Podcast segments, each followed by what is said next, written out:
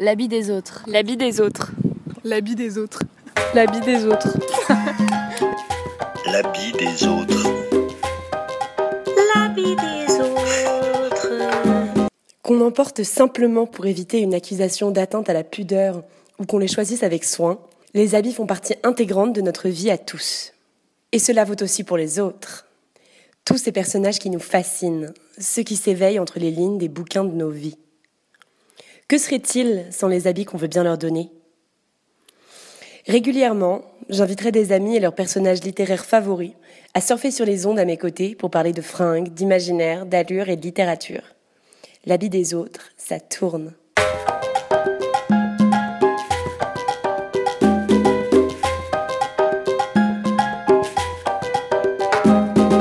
Ce tout premier épisode, j'ai décidé de commencer en fanfare en invitant une copine qui est un peu comme mon personnage de roman à moi.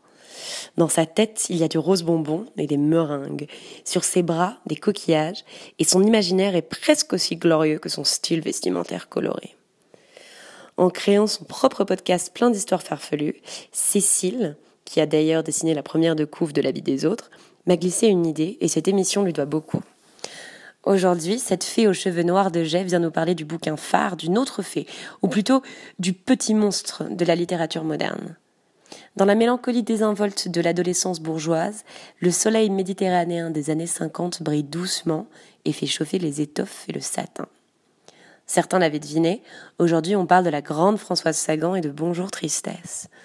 Dans ce bref roman, dont la narratrice se nomme également Cécile, une atmosphère de douce, d'insidieuse tristesse pèse jusqu'au virage final qui fait exploser l'histoire en un tournant qui fit scandale à l'époque de sa parution, en 1954. Je pose les bases.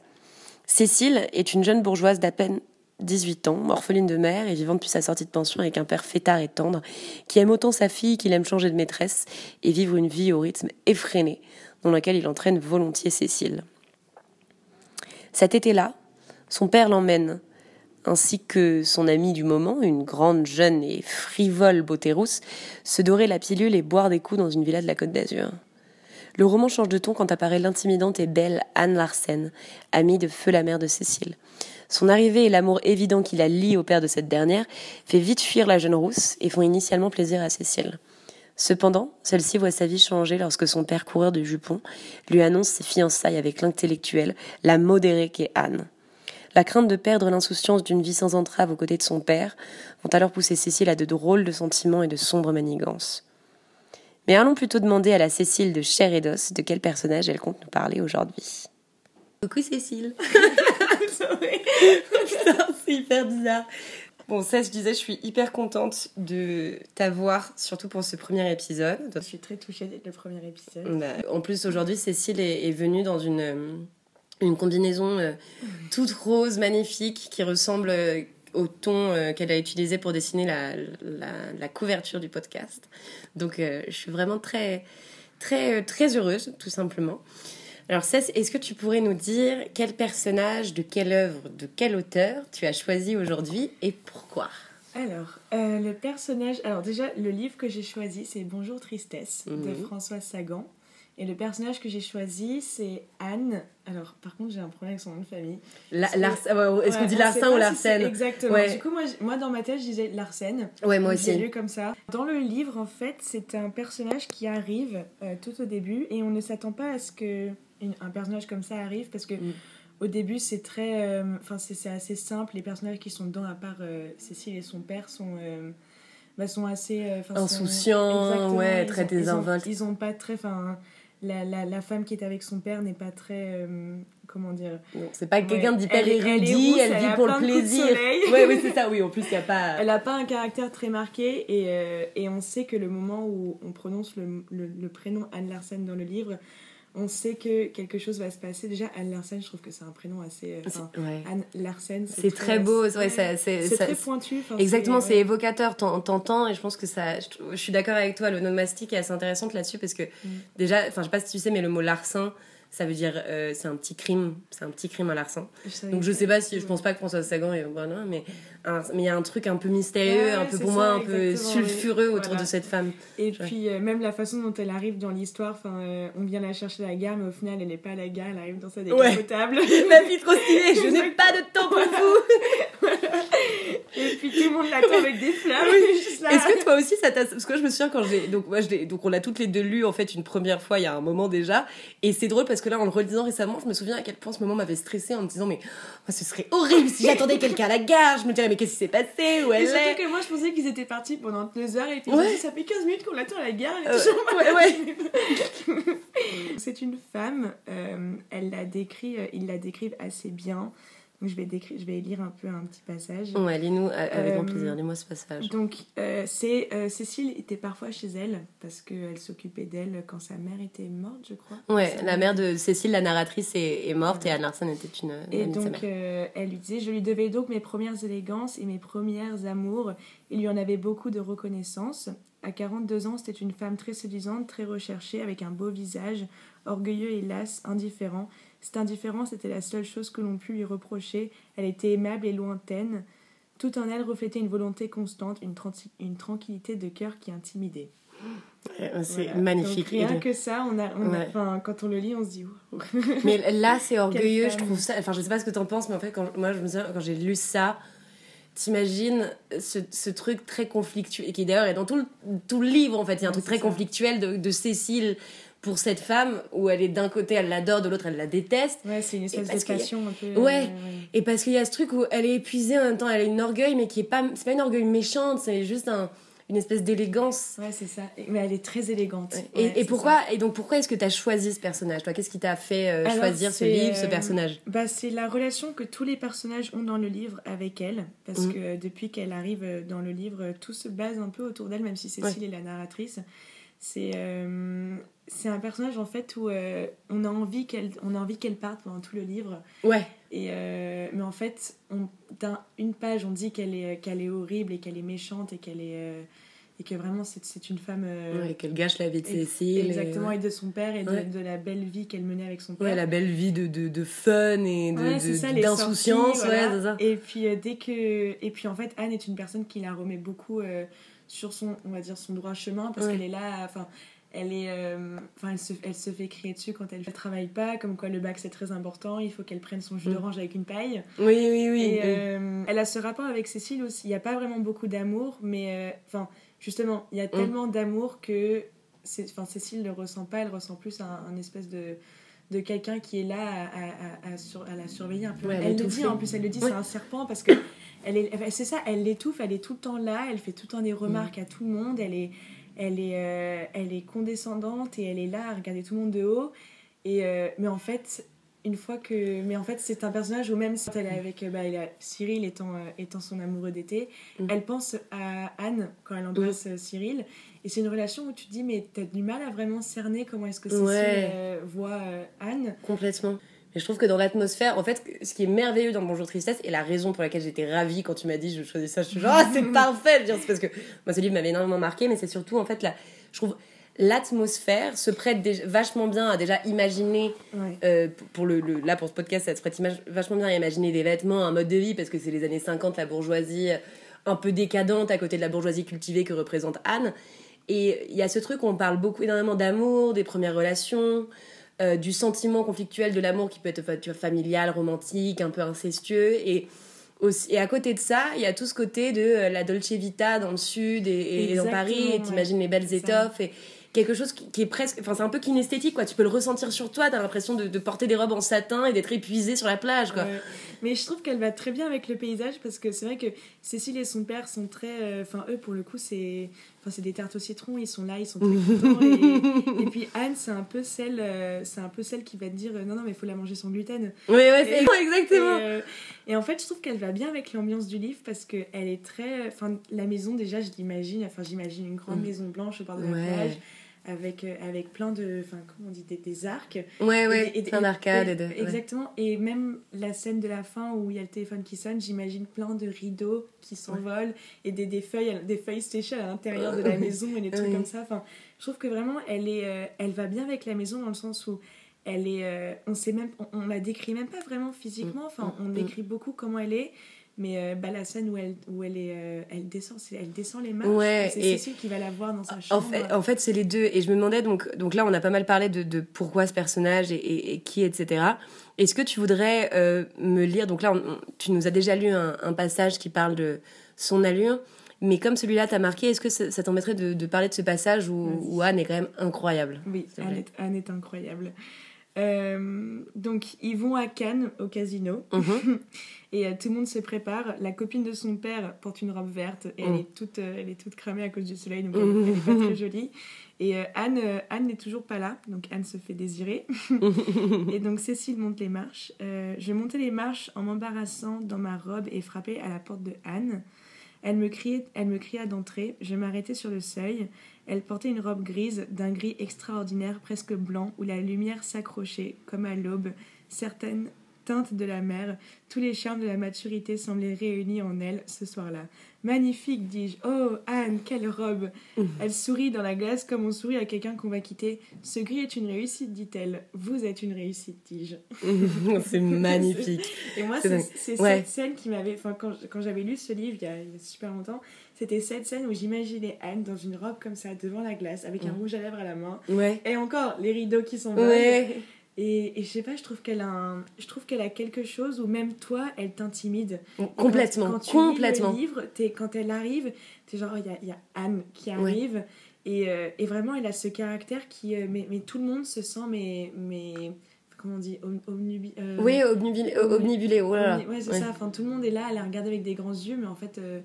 Elle a juste elle a cette emprise sur la famille qui est quand même incroyable Alors que c'est pas quelqu'un de manipulateur fondamentalement Ouais, c'est ça, du tout, c'est quelqu'un en fait d'assez dur, mais Ouais. euh, sans être manipulatrice et elle en souffre vachement quand elle se Ouais. rend compte qu'elle a fait du mal sans le vouloir. exactement Alors que profondément, je pense que Cécile et son père sont des êtres complètement décadents, c'est vrai, et elle essaye d'apporter un peu, de- un peu de cadre et, et tout ça, mais c'est un truc assez incroyable. Et, et- et ce que j'aurais voulu te demander, c'est, donc là tu nous as lu un passage, c'est assez précis, donc est-ce qu'il y a une manière euh, dont tu imagines Anne être vêtue et est-ce que tu peux me parler un peu de ça? Est-ce que d'après toi, Anne, en tant que personnage, aurait un, un accessoire ou un vêtement fétiche?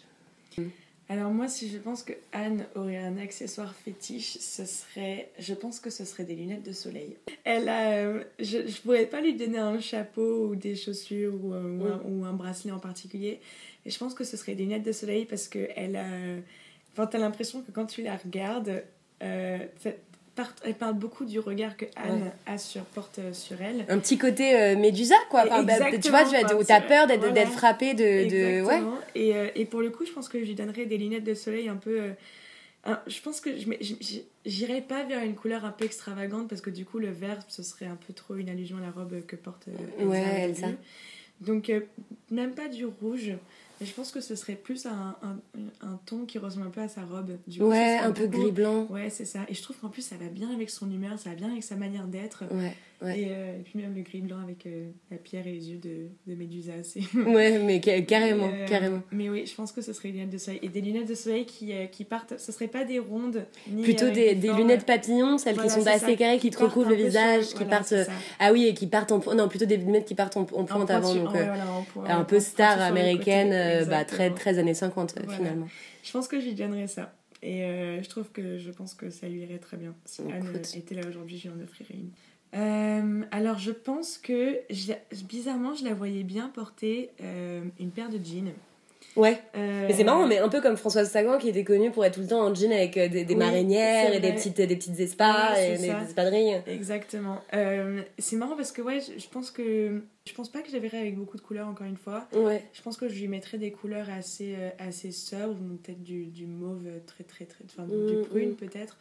Euh, aussi peut-être du vert canard, Mmh, oui du vert bouteille. ouais du verre bouteille Des, euh, ouais, des, des couleurs un peu foncées, du gris, peut-être. euh, je la verrais bien en, en blanc aussi.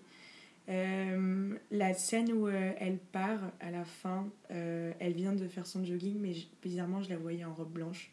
Mmh, mais c'est Donc, drôle, c'est intéressant. ouais. J'ai l'impression que le côté de l'étoffe qui vole et le côté euh, un peu euh, mystérieux, un peu grandiose de l'étoffe qui vole, t'as vachement marqué et ça, ça, ça marque pas mal ton, ton, l'idée que tu te fais du livre, non Ouais, ouais, ouais, c'est ça. Mais déjà, le fait que ça s'appelle Bonjour Tristesse, que ça se passe en été, Ouais, c'est quelque chose où c'est quand même très. euh, c'est très paradoxal. ouais, c'est ça, exactement. Et puis aussi, c'est très furtif, genre ça se passe comme ça, tu sais Ouais, pas Même, même Anne, dans l'histoire, elle arrive et elle part. euh, Ouais, en fait, elle, elle, elle fait un bref passage comme si elle passait dans un salon et qu'on voyait que là, les phrases de sa robe, tu vois, qui ça traîne. Exactement, mais c'est fou parce que ouais, c'est comme si elle passait dans le salon, mais qu'elle avait juste tout chamboulé. Et qu'après, elle repart comme ça dans sa belle robe, euh, comme, comme, si, bah, comme si rien n'était. Euh, ouais, je pense que j'avais bien comme ça. Aujourd'hui, je pense que ce serait le genre de femme qui porterait peut-être, peut-être pas des Veja, mais peut-être des Stan Smith. Ah oui, complètement. Ouais, Moi, je la verrais avec des, des petites Ouais, Stan Smith. Exactement. Mais, euh, mais ouais, mais pour moi, c'est en fait, c'est marrant parce que c'est un personnage, je, je l'ai dans ma tête, mais je saurais pas comment vraiment l'imaginer parce que Bien sûr. elle a ce elle a ce truc où en fait elle change aussi beaucoup de personnalité au fil des Ouais. au fil du livre Mm, mm, mm, parce qu'elle est elle est elle est calmante mais elle est Bah, elle, elle est, enfin, oui, je vois, elle est apaisante. elle est apaisante voilà elle est apaisante mais elle a aussi ce côté tonnerre quoi où euh, Oui. qui quand tu lis des livres t'as des personnages qui te font rire t'as des personnages qui te Mm, t'as pitié pour eux et elle pour le coup c'est vraiment un personnage qui m'a intimidée où vraiment tu- Ouais. tu, lis le livre et quand elle quand elle arrive tu dis qu'est-ce qui va Mm. se passer maintenant? Qu'est-ce qu'elle va faire comme remarque euh, ou qu'est-ce qu'elle va dire? Elle, elle, moi, en fait, je réalise qu'elle m'a beaucoup fait penser, peut-être un peu plus dur, mais avec ce côté euh, euh, direct et quand même protecteur, à la marraine fée dans Podane, de, tu sais, le film de Jacques Oui, Denis. ouais, ouais, ouais, avec Jean Marais. vrai. Et, c'est un- et elle, est, elle, est, elle est merveilleuse, la marraine fée, quand elle, puis elle, chante ça. Et moi, je l'imagine marcher un peu comme ça, tu vois. Oui, c'est vrai. Je vois, euh, je vois exactement ce que tu veux dire. Ouais. Mais, euh, je comprends. Mais elle a, elle a un truc très ensorcelant. Et puis même. Enfin Ouais, du coup, ensorcelant, c'est un très beau mot. Ouais, c'est ça. Mais même le fait que déjà le livre s'appelle Bonjour Tristesse, enfin, Ouais. c'est pas. euh, Enfin, tu dis. Tu sais, quand tu dis bonjour, t'es pas. t'es- Ouais, c'est- ouais. c'est- un truc, c'est le matin, tout va bien. Ouais. Juste le mot tristesse à côté et du coup, tu sais pas trop à quoi t'attendre parce que tu te dis. euh, Enfin, ça fait, euh, ça fait très. ça Bah, j'accueille ça. ça. Ça fait très joli, mais ça fait aussi, ouais, c'est ça. Si tu sais que quelque chose. Bah, et puis elle le dit, elle le dit au début et à la fin, bonjour Ouais. tristesse. Et euh, enfin, puis je trouve qu'en plus, c'est joli à entendre. Euh, Mais ouais, mais elle, pour je trouve que. Après, moi, j'ai pas lu. euh, c'est un peu la honte, mais c'est le seul livre de François Sagan que j'ai lu. bon, bah, je- J'en ai pas Et, lu des euh, masses non plus. voilà. Du coup, papa, il me disait qu'elle a passé le restant de sa vie à écrire le même livre que Bonjour Tristesse. Ouais, beaucoup de gens, beaucoup de gens disent ça. Ils parlaient de la petite musique, de, de sa petite musique qui est le, en fait, le texte, c'est toujours un peu la même chose. Parce qu'en même temps, quand tu commences à 18 ans par ce truc retentissant, dès que tu as fait un truc qui ressemble, qui ressemble un peu, tu te- t'es, t'es- t'es catalogué quoi. Mm. Je suis pas forcément, je suis pas entièrement d'accord. Maintenant, c'est vrai qu'elle a, elle a des thèmes quand même hyper redondants. Je suis pas du tout une experte de Sagan, mais je pense que je suis une experte de rien du tout. D'ailleurs, je vais me calmer. mais euh, je- c'est, c'est, c'est un peu dur, mais qu'en même temps, euh, ça a aussi vachement marqué sa vie. C'est ça aussi qui est fou, qui est hyper mélancolique de se dire, putain. Euh, c'est un peu comme enfin ça n'a rien à voir mais c'est un peu comme dans tu sais dans 21 Jump Street quand ils sont au lycée qui, qui tire une balle dans le prof de sport qui fait You peaked in high school, motherfucker. T'as envie de dire, wow, you peaked at 18. This is sad, but at the same time beautiful. Enfin, ça, c'est très. Ouais, ouais, je vois ce que tu veux dire. Mais oui, mais non, c'est une très belle référence. Je te remercie, j'ai envie de montrer ma culture à tous les auditeurs. Et euh, Massès, est-ce que je peux te demander ce que signifient les, les mots littérature et mode pour toi? Il y a une chanson qui m'a fait beaucoup penser au livre. Ah, mais merveilleux. Et que j'ai beaucoup écouté. C'est la chanson Killing Me Softly. Ah oui Et euh, je l'ai trouvée géniale parce que la chanson, elle est, elle est très douce, mais tu sais que bah, du coup, la chanson s'appelle Killing Me Softly. Ouais. Et ça m'a fait beaucoup penser à l'ambiance du livre où euh, bah, c'est très, euh, très sorbet citron, mais du coup aussi, c'est un côté un peu acide où c'est pas. Ouais. c'est pas pas toujours le. c'est pas toujours très chouette. Ouais, ouais. Voilà. Et bah, écoute, je te remercie.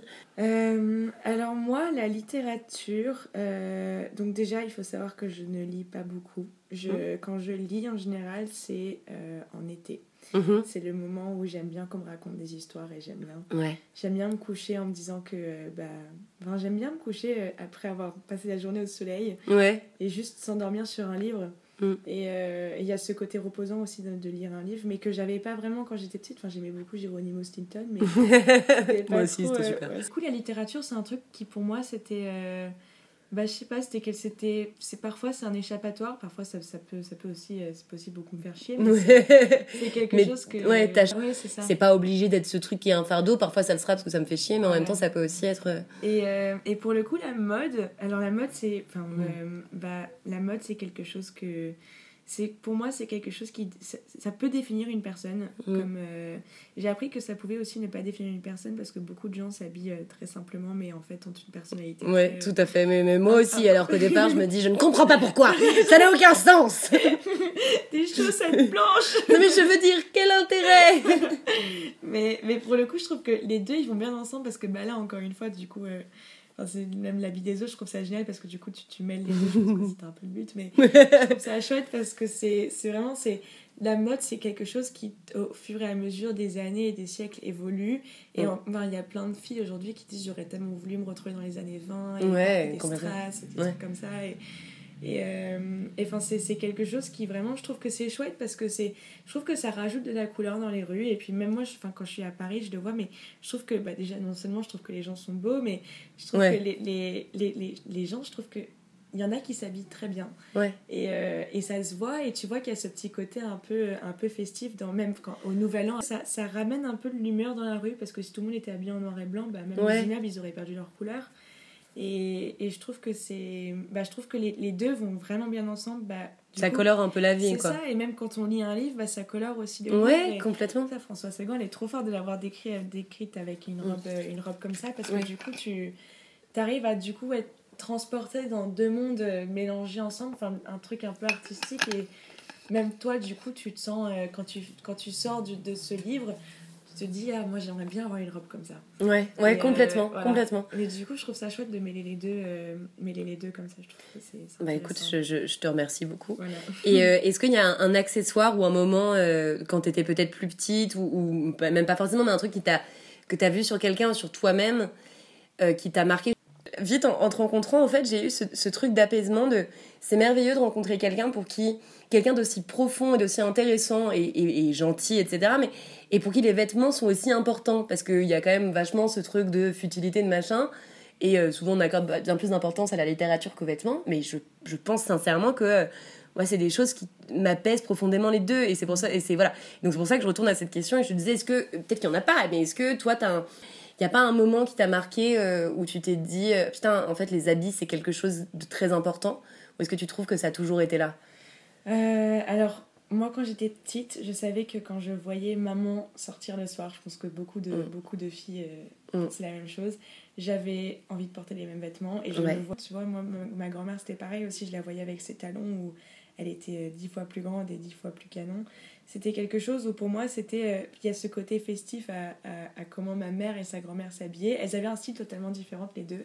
Ouais. Euh, mais je trouvais que ça leur allait bien et, et j'ai trouvé que pour le coup quand j'étais petite c'était euh, bah, les chaussures à talons déjà tu portes les perles de ta mère et euh, après les perles c'était pas trop mon truc. Moi j'aimais bien prendre la poudre de ma mère Ah. c'est les petites poudres de toutes les couleurs je crois que c'était Guérin Ah, ah, ouais euh, enfin, ils ne le font plus maintenant mais du coup je les mettais dans l'eau parce que je pensais que c'était un truc que mettais de la peinture c'était mais c'était c'est les trucs où tu, tu portes les chaussures du mauvais côté ou Ouais, tu mets ouais. la robe qui t'arrive tout en bas des pieds, tu sais Mm. pas trop comment marcher. Enfin, Mm. tu sais, c'est quand t'es petite, tu regardes ça et. Et tu veux tout de suite t'en emparer alors que tu Exactement. peux pas et c'est c'est- c'est- cette espèce de précipice qui dit mais ça. Mm. Euh, il y avait un t-shirt avec. euh, Il y avait un t-shirt, je sais pas pourquoi ce t-shirt me vient en tête, mais. Euh, avec un avec c'était une tête de chien et euh, c'était brodé c'était trop Nice. mignon et le chien portait des boucles d'oreilles Ah, et j'adore j'avais vu ma mère porter ça quand elle était euh, enfin avant et je me souviens que j'avais trouvé ce t-shirt mais incroyable et là où j'ai eu le droit de le porter parce qu'elle ne le portait plus le jour où je l'ai porté je me suis dit que bah en fait il était plus joli sur ma mère et que j'avais attendu pendant tellement longtemps de pouvoir le porter et qu'il arrive enfin C'est à ma drôle. taille que du coup bah j'avais plus euh, Cet émerveillement. j'ai encore les t-shirts dans mon placard Ouais, ouais, non mais je, je vois, mais c'est pas la même chose que quand tu voyais maman le porter en te disant euh, c'est merveilleux, j'ai hâte d'être à ce stade. ouais Euh, Est-ce qu'il y a une phrase ou des mots, tu as quelque chose portant sur la question de la mode, de l'allure, du style, enfin du goût, n'importe quoi qui t'ait marqué? Euh, papa adore cette phrase et il me disait que Picasso avait dit qu'il avait passé toute sa vie à apprendre à dessiner comme un enfant. Euh, et je sais que pour moi cette phrase c'était, euh, enfin j'avais trouvé ça super intéressant parce que je trouvais que ça allait bien avec justement, bah, là on parle d'allure, mais avec euh, le portrait qu'avait Picasso dans le sens où euh, bah, tout le monde le voyait comme vraiment un, grand artiste et Ouais. quelqu'un de vraiment, bah oui c'est Picasso, mais, euh, mais puis juste de dire que bah oui, il a passé toute sa vie à apprendre à, apprendre à dessiner comme un enfant. Parce qu'il avait une âme d'enfant et ouais, il cherchait ça. Picasso. Merci Cécilou Ok. L'habit des autres.